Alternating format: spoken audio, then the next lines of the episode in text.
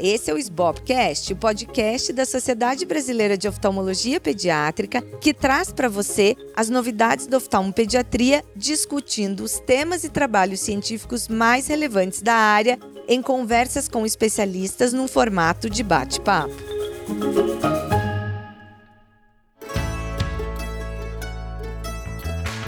Eu sou a Luísa Hopker, atual presidente da SBOP, e hoje eu vou conversar com a fisioterapeuta Márcia Bestileiro Lopes. A Márcia é conhecida dos oftalmopediatras, eu acho que vai ser uma conversa super proveitosa para quem conhece e para quem não conhece. Ela é doutora em neurociências e comportamento pela USP, mestre em ciências visuais pela Unifesp, instrutora de orientação e mobilidade pela FATEC e Lara Mara e terapeuta em baixa visão pela Santa Casa de São Paulo. Bem-vinda, Márcia! Bom, primeiramente, muito obrigada pelo convite, é um enorme prazer participar. Espero que a gente tenha aqui uma troca bem bacana. Ah, com certeza.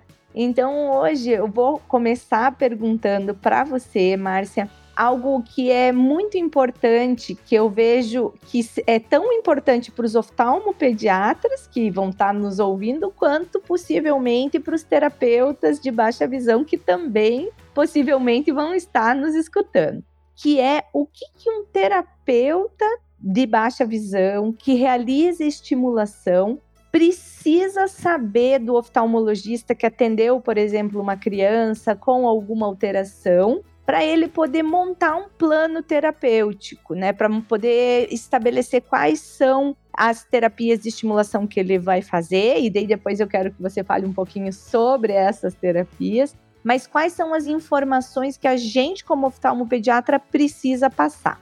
Bom, eu acredito que é fundamental as informações né, do oftalmologista, do oftalmopediatra, para que a gente possa entender a condição visual desse paciente, né, dessa criança, e desenvolver então esse plano de tratamento. Dentre as informações, o diagnóstico é fundamental. É sem dúvida o mais importante. A gente precisa entender a causa dessa deficiência visual. A gente precisa entender a causa dessa baixa visão.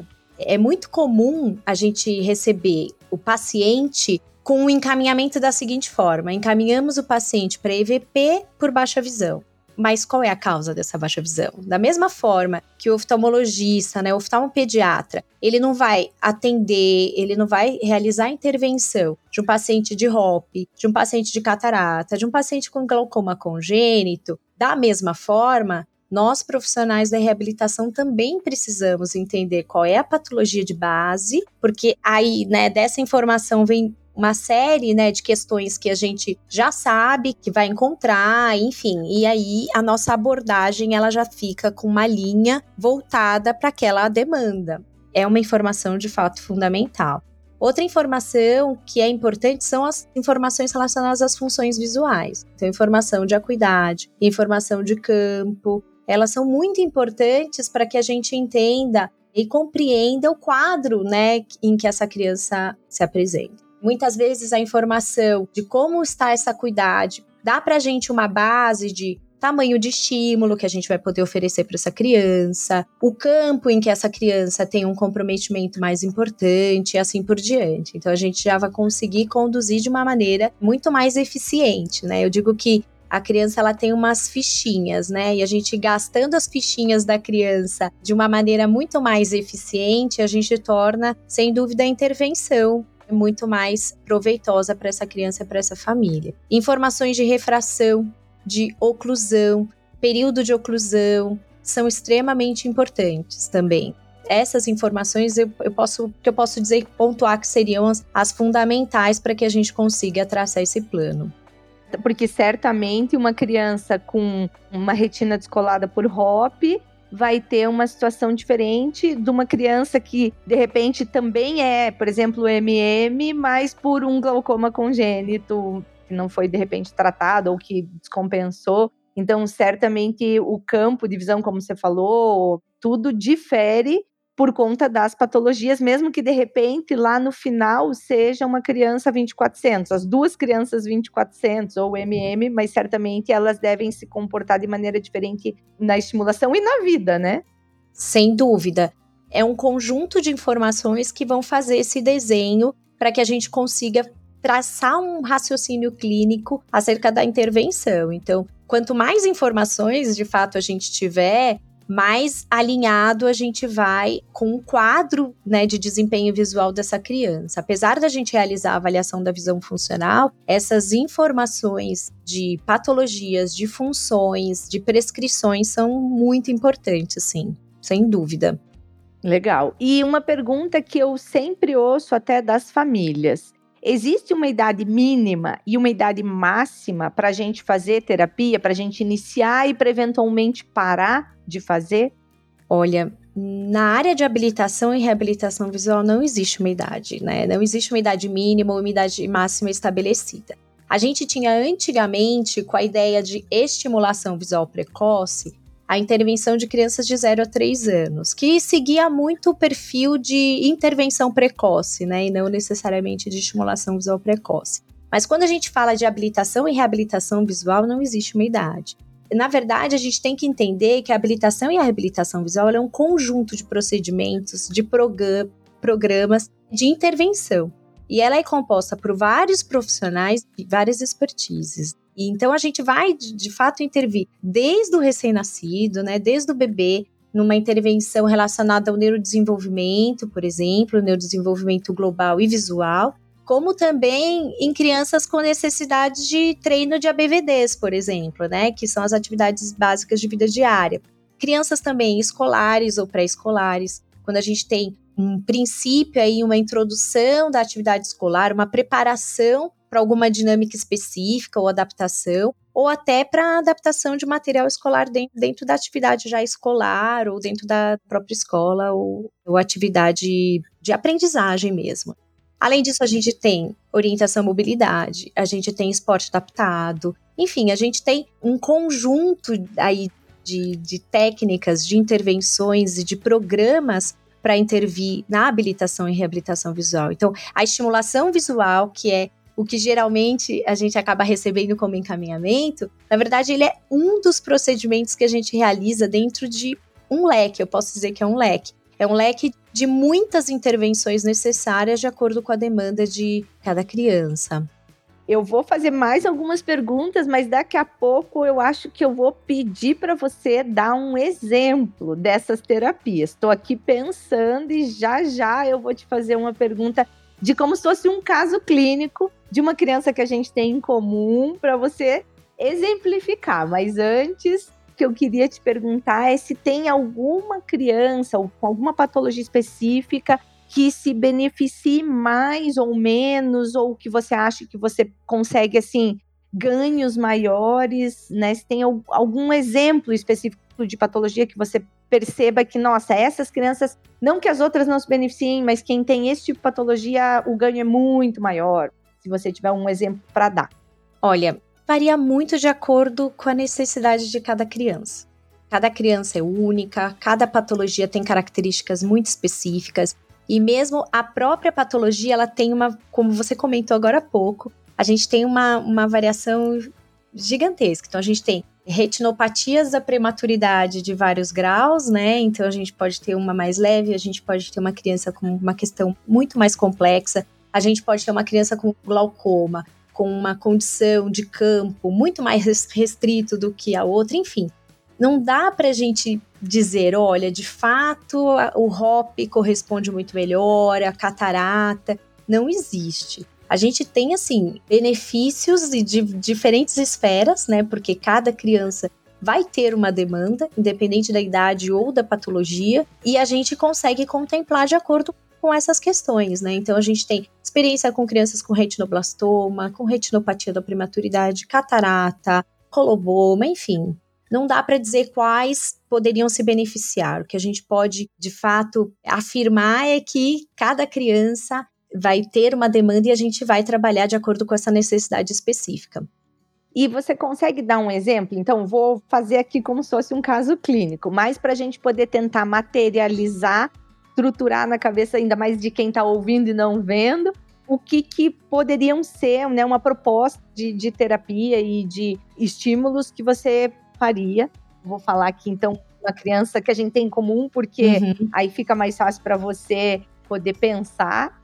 É uma criança que teve uma toxoplasmose congênita, gravíssimo, né, com algumas alterações neurológicas significativas, que tem um olho com uma retina totalmente descolada, com uma tração significativa, além da cicatriz, uma palidez e nervo óptico importante, e no olho, que é bom, uma cicatriz de corioretinite na mácula, também ali com acometimento do feixe papilomacular, uma certa palidez de nervo óptico. Uma criança como essa, assim, o que, que você faria de proposta pensando que é uma criança que é PL ou SPL de um olho e o outro olho é um inicialmente, né, muito bebezico, assim, ali com três, quatro meses, que foi quando eu comecei a ver especificamente essa criança, era uma criança que a gente imaginava que tinha um MM. Uhum. O que, que você proporia, por exemplo, de estímulos, se você puder dar exemplos, assim, práticos para o pessoal, assim, visualizar? Se a gente pensar numa criança, eu sempre falo que o PL para a gente é super importante. Parece, nossa, mas PL. É, PL para a gente é significativo. Eu perceber essa, né, essa projeção luminosa ou só perceber essa ausência ou presença de luminosidade para a gente já é funcional. Eu conseguir perceber que um objeto se aproxima, para mim já é funcional. Perceber que um objeto vem de alguma direção já é extremamente funcional. Para a gente, o mais importante é, a partir do contato dessa criança, a gente vai fazer uma avaliação da visão funcional e perceber como é esse comportamento, como é esse desempenho dessa visão dentro do daquele neurodesenvolvimento que ela se encontra dentro daquela idade cronológica que ela se mostra lá pra gente. É cronológica ou corrigida, né? Dependendo da, da criança. A partir daí, a gente vai conseguir identificar o que essa criança dá conta ou não de corresponder visualmente. E dando conta disso, a gente começa a propor para ela aquilo que ela tem necessidade como demanda. Uma criança de seis meses que eu quero que ela tenha uma sedestação, ou seja, que ela comece a sentar, que ela inicie esse processo que ela inicie o alcance de um brinquedo, né? Porque o brincar é o que desenvolve a criança, então a gente tem que propor essa brincadeira para ela. A partir dessa avaliação, eu vou saber que tipo de estímulo eu vou oferecer para essa criança e aonde eu vou conseguir oferecer para que ela dê conta. Qual o tamanho, qual o tipo de estímulo e a localização, a posição dentro desse quadro que ela apresenta, de uma condição visual de uma acuidade bastante baixa Quais são os recursos que eu vou lançar mão? É contraste? É reforço luminoso? É cor? É forma? É identificação ou vai ser só uma percepção? A partir daí a gente vai desenhando. Então, ah, é uma criança que eu vou promover mais sedestação, mais tempo para sentar, exemplo, e promovendo um alcance, que é o que vai fazer essa criança ter mais intenção de participar e se desenvolver, porque ela vai ter intenção de pegar e manipular aquele brinquedo, e aí vai trazer esse aprendizado e esse ganho neuromotor dentro dessa condição visual que ela apresenta. De um tamanho de estímulo possível, com um brilho possível, com um contraste possível e numa posição possível. A gente vai pegar aquela visão que ela tem, seja ela PL ou de percepção, e vou oferecer para essa criança algo que seja viável para ela, para que a gente engaje essa criança para ela ter esse ganho. Qual é o ganho? O ganho neuromotor, o ganho de eu brincar, porque brincando eu me desenvolvo, o ganho de eu interagir com esse ambiente, de eu perceber aquele estímulo, de eu ter intenção de pegar, de eu manipular, aquilo passar a fazer sentido para mim, eu passar para minha mãe, a mamãe passar para mim, perceber o rosto da minha mãe ou entender que eu preciso pôr a mão no rosto da minha mãe e assim a gente segue. E em crianças assim, né, com essa condição, por exemplo, de uma baixa visão, pelo que já ouvi você falar, você usa muito essa questão dos estímulos combinados, né? Então você vai usar o tato, você vai usar, né, o som. Fala um pouquinho disso também pra gente. Antigamente a gente tinha aquela ideia que se era uma estimulação visual, era só mostrar um estímulo, era só mostrar uma luzinha colorida, era fazer a criança olhar. Não necessariamente quando a criança está olhando, ela de fato está enxergando. quando a gente apresenta algo para a criança, aquilo que a gente está apresentando para aquela criança, ele traz para a gente uma série de informações, né? É redondo, é quadrado, tá perto, tá longe, é pequeno, é grande, é colorido, não é colorido, ele brilha, ele tá parado, ele tá se movimentando. E tudo isso essa criança precisa interpretar com a condição visual que ela tem. Então, às vezes, fala, ah, mas ela tá olhando. Bom, mas ela tá olhando porque tá mexendo, ela tá olhando porque de fato ela identificou simplesmente porque aquilo é familiar. A gente tem que fazer um desenho muito importante desse comportamento e juntar todas as informações sensoriais para que de fato eu consiga corresponder àquele estímulo. Então, às vezes, eu não vou dar conta daquilo se tem textura ou não tem textura, do formato que ele tem. Às vezes, esses detalhes, a visão que eu tenho, não vão conseguir me passar. Então eu tenho que tentar substituir isso com outras experiências. E aí sim, eu vou usar o tato, eu vou usar meu alcance, eu vou usar o barulho para fazer essa localização, eu vou usar o barulho para fazer essa estimativa de distância, né? Se está perto, se está longe, se está em movimento. Eu vou usar um reforço luminoso, eu vou usar um contraste mais adequado, um tamanho. E isso eu posso conseguir também com outras vias sensoriais sem problema. Porque na vida é assim, né? Essas crianças Práticas. vão estar. Tá, não, eu digo, essas crianças vão estar tá vivendo com múltiplos estímulos, né? Então, acho que como objetivo, principalmente de uma criança de baixa visão, é que você possa dar para ela qualidade de vida como um todo. Esses estímulos múltiplos certamente vão ajudar todos esses neurônios dos diversos, uhum. né? Assim, vias diferentes a se conectarem e conversarem melhor, né? Grosseiramente falando. Assim. É o que a gente busca. A gente busca eu conseguir dar conta desse mundo em que eu estou inserida e que a gente, na verdade, parte do princípio de que eu consigo acessá-lo enxergando da maneira esperada. Quando eu não enxergo da maneira esperada, aquele mundo precisa chegar para mim de uma maneira adaptada, de uma maneira diferente. Então não é que o mundo não vai chegar, ele vai chegar, só que ele precisa chegar de uma maneira diferente para que eu consiga acessar. Porque da maneira convencional que ele está lá estruturado, eu não vou conseguir. Porque eu não tenho essa via que é a via que a gente vai lançar mão, do tipo, olha aqui, pega aqui, vem aqui.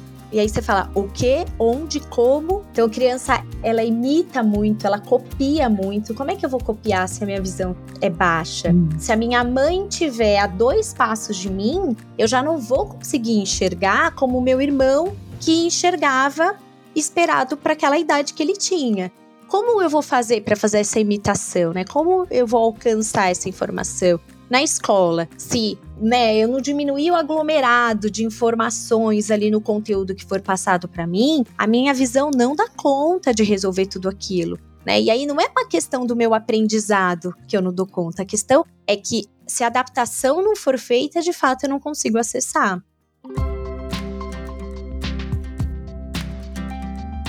E, Márcia, vou te fazer uma pergunta, assim, que é uma pergunta que eu ouço de muitas mães. Uma pergunta difícil, tá? Para uma profissional como você, mas algumas mães que às vezes não têm acesso a profissionais, né, como aqueles que você também ajuda a formar, falam, doutora, mas até eu começar a estimulação numa criança, como essa, essa do nosso exemplo. Então, é uma criança que também tem um comprometimento neurológico, tem um comprometimento visual importante, significativo, e as mães perguntam, doutor, o que, que eu posso ir fazendo em casa enquanto eu não começo a fazer estimulação direcionada por um profissional. Então eu escuto com uma certa frequência isso.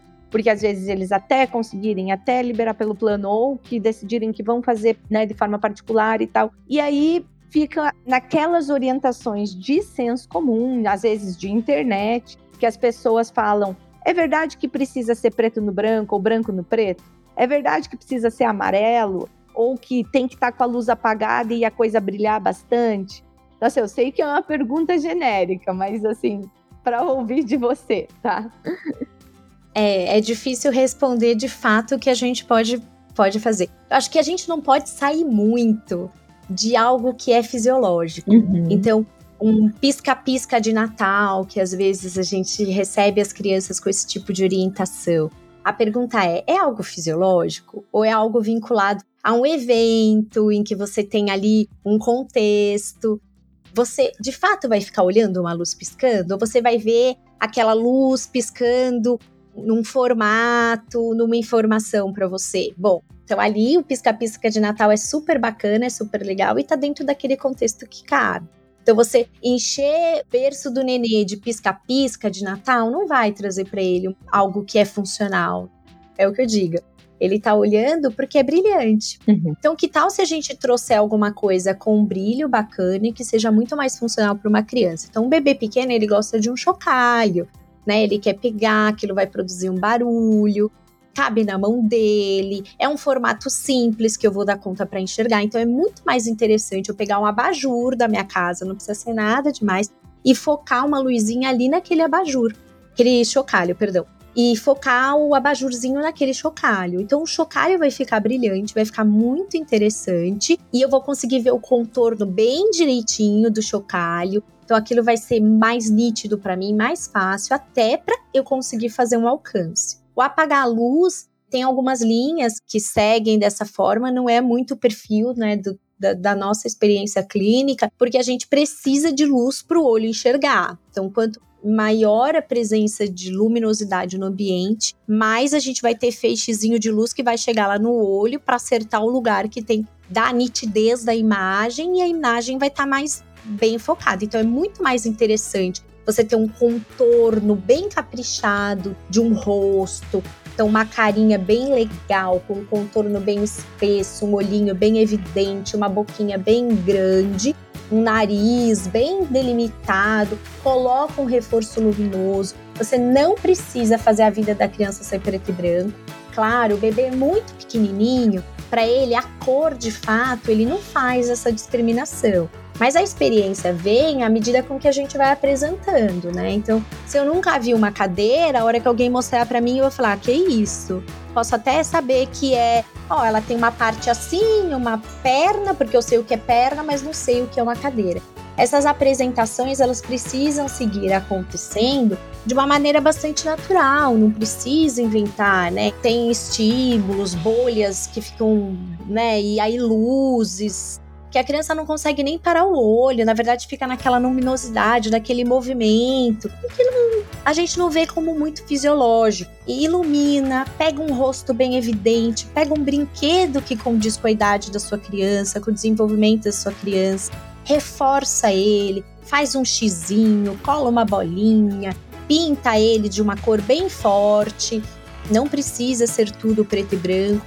O que é interessante é que o fundo que você apresente seja um fundo que fique bem contrastante. Por que, que é contrastante? É algo que fique bem nítido em relação ao fundo que a gente apresentou ali para a criança. Então, se eu estou mostrando um chocalhinho amarelinho claro, o ideal é que o fundo seja um fundo bem escuro, para que aquele, aquele chocalhinho ele fique bem evidente para mim é mais importante a gente ter essa atenção de deixar próximo, né, da criança, de deixar mais evidente para que ela de fato consiga ver e que seja de fato algo mais próximo do fisiológico da criança do que cheio de pirotecnia, eu falo. Olha, é bom, não tenho nada contra, mas é para uma diversão, é para outro contexto, né? Não é para o contexto de fato que a gente quer que a criança olhe, que a criança pegue, que ela consiga visualizar e tenha aquela intenção de alcançar. Eu acho que, que a gente pode caminhar de uma maneira muito mais, muito mais funcional para essa criança, tendo essa experiência. Vou aqui colocar uma observação, é muito frequente a gente encontrar, até por exemplo, em adaptação escolar. Ah, e ela tem dificuldade de enxergar, então amplia tudo, vamos ampliar, ampliar a letra. Então, na hora que for brincar com brinquedo, brinca com brinquedo bem grande, uma bola bem grande.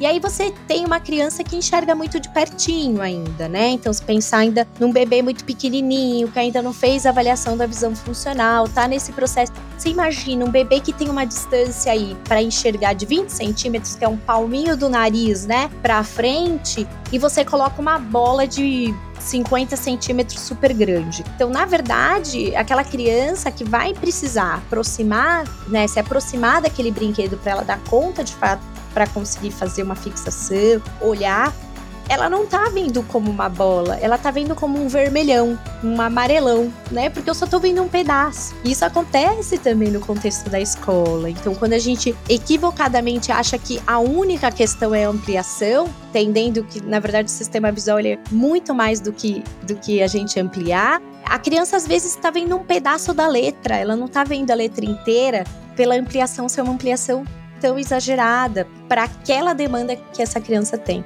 o ampliar, colocar para brilhar, o sacudir, né? Então sacode, olha, ela tá olhando, né? A gente pode até direcionar o nosso olhar porque ali tá se movimentando, mas é muito difícil eu dizer o que de fato tem ali porque tá balançando. É muito difícil eu olhar e falar, ah, são três dedos, ah, é um chocalho que tem uma cara de urso. Eu não vou saber dizer porque tá balançando tanto que o máximo que eu vejo de fato é o movimento, né? Sim. Achei super legal que você deu esses exemplos da realidade de vocês, que são terapeutas, porque isso desfaz também algumas, né, assim, fantasias, talvez, que as pessoas têm sobre estimulação visual que é muito mais complexa, estruturada e multiprofissional, como você falou. Eu achei que foi ótimo, assim. E agora, a pergunta que, assim, a gente que não está em São Paulo, né, mas mesmo para quem está em São Paulo, que é onde você está, e muitas pessoas que se formam aí contigo. Como a gente faz para encontrar um profissional e saber que ele foi bem treinado, que ele está se atualizando e realize a estimulação visual, ou habilitação, reabilitação visual? você puder dizer também um pouco sobre a formação, locais, porque de repente a gente vai ter profissionais ouvindo nosso podcast que queiram procurar locais para se reciclar. Bom, nós estamos num movimento de reconhecimento da, da habilitação e reabilitação visual, né? Então a gente tem um movimento de, de uma associação para de fato fazer esse desenho do profissional da habilitação e reabilitação visual. Então eu posso falar como terapeuta em baixa visão, o mais importante para essa família que busca ou para o oftalmopediatra é, de fato, acessar o currículo desse, desse profissional antes de realizar o encaminhamento porque a gente precisa acompanhar se existe uma formação educacional ou acadêmica, se existe especialização e, de fato, experiências clínicas ou certificações relevantes.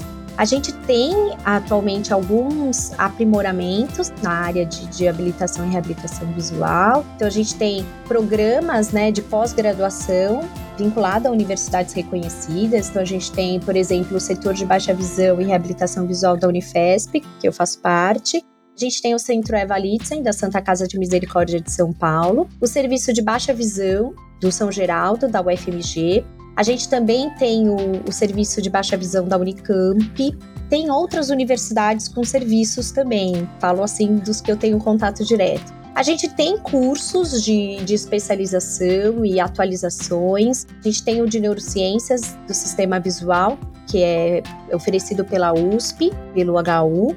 A gente tem mestrado e doutorados na área, na área de em ciências visuais, também em neurociências e também em tecnologia em saúde. A gente tem na USP, a gente tem o FMC, a gente tem o UFC, a gente tem a UFMG, a gente tem a Unifesp, né? Então a gente tem algumas formações também, né, de mestrado, mestrado profissionalizante, doutorado, e a gente tem alguns cursos de curta duração, promovido por equipes competentes só que a gente tem que tomar cuidado que um curso de curta duração, ele não ele não é um curso de capacitação, né? Ele é um curso mais de informação, de conhecimento e até de atualização mas o profissional tem que buscar cada vez mais uma qualidade de curso e entender que para você de fato ser um terapeuta em baixa visão, você vai precisar buscar aprimoramento, como a gente faz na especialização para neuro, pediatria, que a gente faz para reabilitação ortopédica, motora, enfim, a gente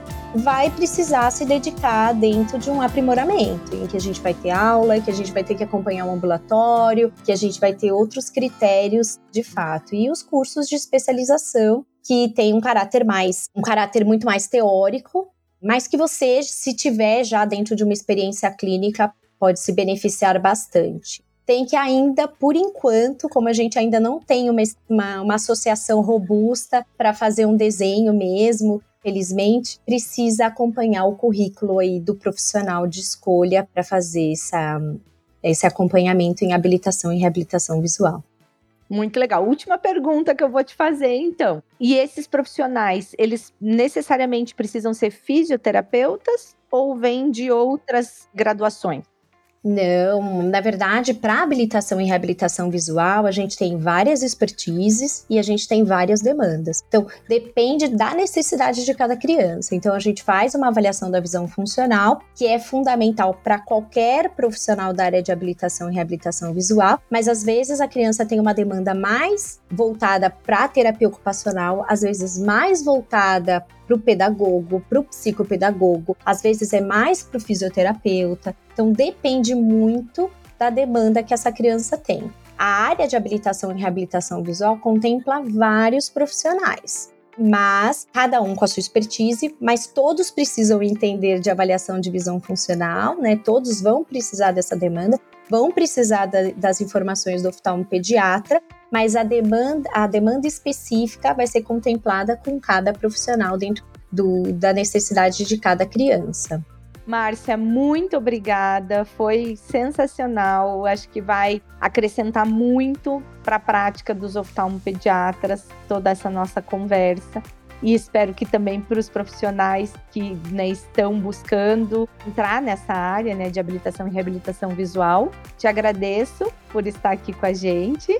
E hoje, se você gostou, compartilhe com seus amigos e colegas e lembre-se que estamos nas principais plataformas de áudio: no Spotify, Apple Podcast, Deezer, Google Podcast e Amazon Music. Esse foi o Sbobcast.